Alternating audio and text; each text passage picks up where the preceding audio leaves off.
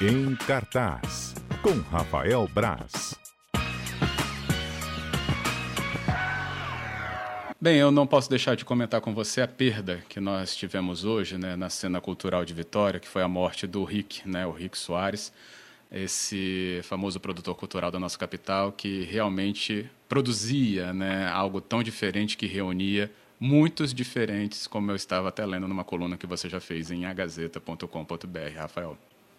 É, o Rick era um amigo, né? Não era um cara tão próximo, mas era um cara bem querido, não só por mim, acho que por toda a galera da, da cultura no, no estado. A gente fala de Vitória, porque é onde ele atuou mais, mas no estado, né? As festas antimorfo desde 2004, são 16 anos de festa.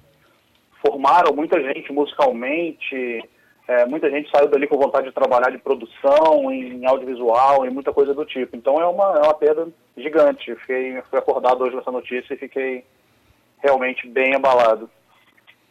Sim, e tem uma, uma evolução né, das iniciativas que ele tomou, desde o centenário até chegar então nas casas que se tornaram também referência, né, na Rua da Lama, na Rua do Canal e na Stone Pub ali na Praia do Canto.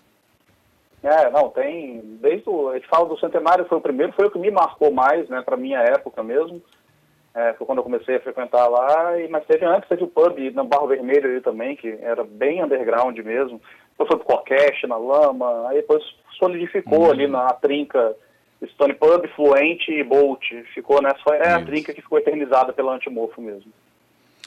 Homenagens feitas aqui, a gente vai né, lembrar mesmo do Rick nesse sentido. Aquele Bem, descanso em paz, né, que tem que encontra a paz que ele estava há algum tempo procurando. Isso mesmo. O texto do Rafael, gente, está lá publicado em agazeta.com.br, é meu convite para você também lê-lo. Bem, e sobre dica, Braz? Hoje é um em cartaz, então a gente fala de filme, né? Hoje é em cartaz, amanhã estreia na Netflix uma das grandes apostas da Netflix para o Oscar 2021. Se formos ter o Oscar, né? Está rolando até um movimento dos estúdios para não acontecer o Oscar no ano que vem. Mas isso é assunto para outra conversa. O, amanhã estreia O Sete de Chicago. É um filme que está super, está rolando, rolou em Festival de Toronto, tudo virtual, sessões virtuais. E está tá recebendo muitos elogios. Eu assisti ao filme anteontem, o vídeo está lá publicado em A Gazeta também, no, no Twitter de A Gazeta está lá publicado o vídeo com análise do filme. E é um filmaço. É, tem tudo para chegar muito forte ao Oscar. O Sete de Chicago é, é, um filme, é um filme, basicamente um filme jurídico, um filme de tribunal, conta a história de, de, das pessoas que foram responsabilizadas após uma, uma, uma, onda de protestos em Chicago contra a guerra do Vietnã. E, e é, é, engraçado porque os sete Chicago, na verdade, são oito. Tem um outro cara também, mas aí vale, fica mais a ver com mais, é, mais interessante contar para o filme. O filme é muito ágil, tem um elenco muito legal. Tem o, o Sacha Baron Cohen, que é o Borá, que é um cara muito famoso. O Ed Redmayne, que ganhou o Oscar por Garota Dinamarquesa, foi indicado pela Teoria de Tudo. Então é tem um elenco afiadíssimo, um texto do Aaron Sorkin, que também é o diretor, muito bom, e uma montagem excelente. É um filme meio que feito para Oscar. Ele tem uma história americana, mas é uma história americana que pode ser levada universalmente sobre direitos, direitos políticos, é, direitos sociais, é, luta contra a guerra, aumento antibélico. E é uma história de quase 50 anos que ecoa ainda hoje, né? Porque a gente vê muito isso ainda hoje. Tem muita coisa Estados Unidos, hoje o Trump falou que mataram, mandou matar um, um cara do Antifa lá. Então é, é, é, é uma coisa que tem muito eco, na, na, principalmente na cultura americana, mas que a gente encontra ecos no Brasil também. Mas o, o Sete de Chicago é um filmaço, tá? Não, é, é, um filme é, um filme é um filme de tribunal, mas ele é, ele é mais ágil do que aparenta ser. Falando. E é, é legal porque todos os absurdos. O julgamento foi um absurdo, foi uma coisa. chega a ser beirar o ridículo.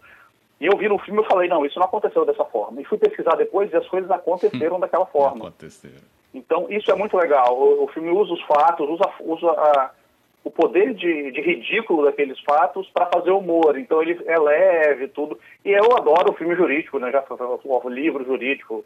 Eu fiz direito, então eu tenho essa... Eu gosto dessa coisa ali ainda. Uma inclinação, né? Direito, né? Você tem. Eu fiz direito por causa disso, por causa dos filmes jurídicos, né? Então, é... É, eu, eu, sou suspeito, mas o filme é muito legal. Vale muito a pena. Para mim é um filme, um filme imperdível na Netflix dos próximos meses agora. O filme estreia amanhã.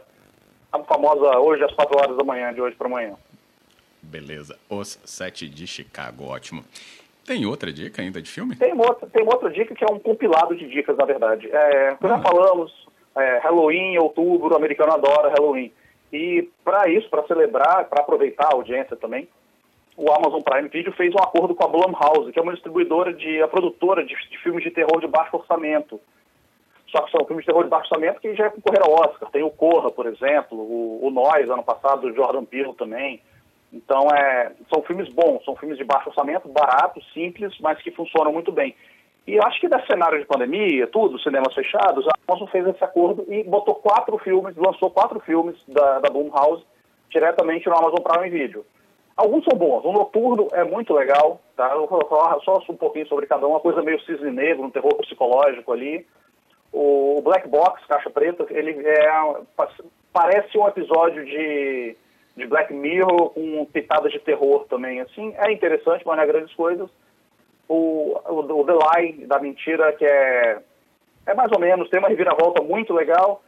E o Mal Olhado é um que não gostei, eu achei bem fraco. Então, se for para assistir, os outros, os três valem a pena.